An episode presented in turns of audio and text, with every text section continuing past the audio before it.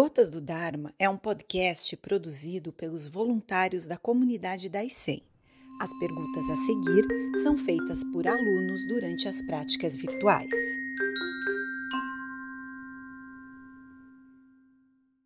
Sensei, choro muito quando estou meditando. Não entendo qual motivação, somente choro. Devo tentar interromper esse processo ou deixo acontecer? Isso é bastante frequente, mas é um bom sinal. Em breve isso cessará. Mas simplesmente deixe, não há nada de mal nele. Sensei, por que quando nos deparamos com pensamentos bons conseguimos lidar com certa facilidade, porém quando os pensamentos são ruins é completamente ao contrário? Porque na nossa mente discriminativa dividimos em pensamentos bons e pensamentos ruins.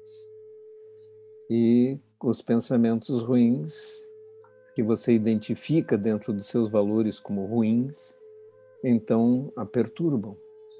E por isso você não se sente bem. Na realidade, não faça julgamentos e não divida mais os pensamentos em bons ou ruins. Deixe que eles simplesmente passem. Eles não passam disso. Pensamentos, mas não passam de reflexos e, portanto, são meras ilusões. Sensei, Nirvana e Satori são sinônimos? Não. Uh, nirvana é o estado de estar sem, sem fogo ou sem ventos de paixões. A Satori é a capacidade de voltar a enxergar sua verdadeira natureza quando se deseja. É uma espécie de capacidade que surge a partir das experiências iluminadas. Ser capaz de voltar à experiência iluminada, ao Kensho, quando se deseja, é o Satori. Sensei, estou lendo o livro Inteligência Positiva. Percebo grande similaridade com a prática da meditação e estar presente no momento atual. No livro fala que devemos bloquear os sabotadores, que são sentimentos e reações negativas, e fazer com que o sábio assuma o controle com o entendimento correto.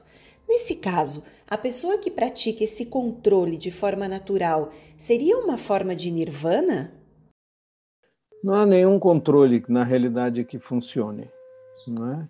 Esta, esse livro, provavelmente um livro da corrente de autoajuda, dizendo que devemos bloquear os sentimentos e reações negativas, supõe que existe uma força que pode bloquear algo.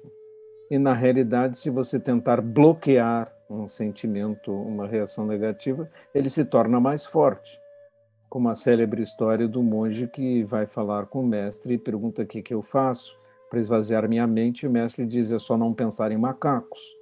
E o monge fica desesperado no fim do dia, porque, por favor, me livre dos macacos. Quando você tenta se livrar de uma coisa, ela se torna muito forte, não é? Não, não se trata disso. É? Se você ficar lutando contra seus desejos, não é? Eu não posso desejar, não posso desejar, não posso desejar. Então, nada vai haver na sua mente mais do que aqueles desejos, eles vão surgir a toda hora. Porque você está lutando contra eles, na realidade você está colocando lenha na fogueira. Não é assim que se pratica zazen, e sim seguindo as instruções de voltar ao momento presente e não lutar com nada. Não lute com seus pensamentos, não lute com seus desejos, não faça nada. Se você tem desejos, eles de certa maneira são naturais, não são? Se você é um ser humano e nasceu com é, glândulas e hormônios, etc., como você esperaria que os desejos não surgissem?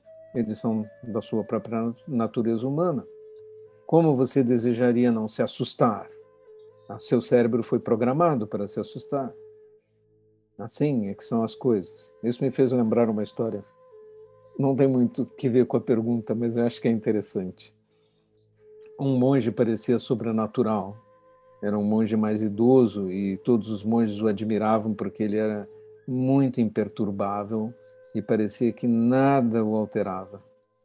Então eles se reuniram num corredor e quando o monge passou eh, vagarosamente, o monge mais velho, eles pularam de repente, gritando, para dar-lhe um, grande susto. Aí o monge continuou caminhando, sem manifestar a menor reação, enquanto eles todos olhavam, admirados. Aí ele foi até uma mesa, virou-se, apoiou-se na mesa e disse: Ah, que susto!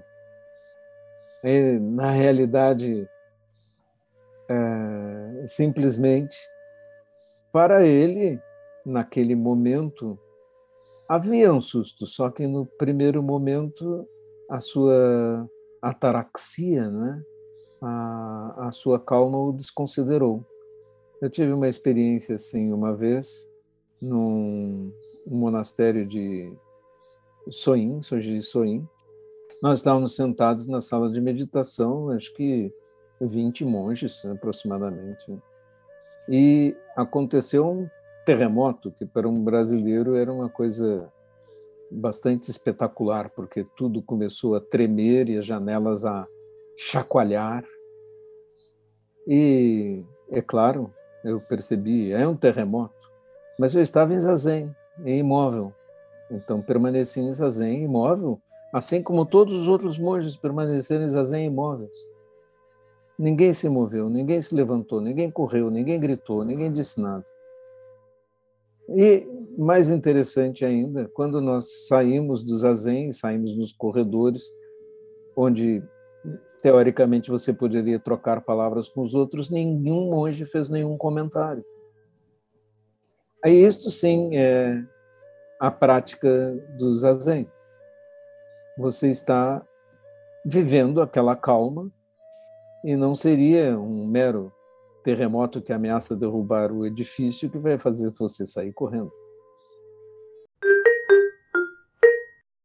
Sensei, se a existência já é manifestação, pode-se dizer que o vazio, o absoluto, é a possibilidade mesma da existência?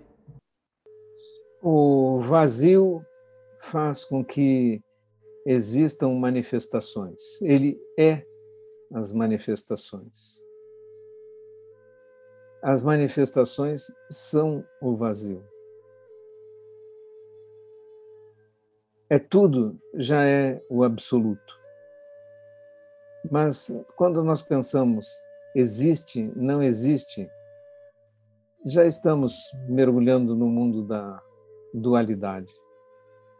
Nem as coisas existem, nem não existem. As coisas são simplesmente vazias.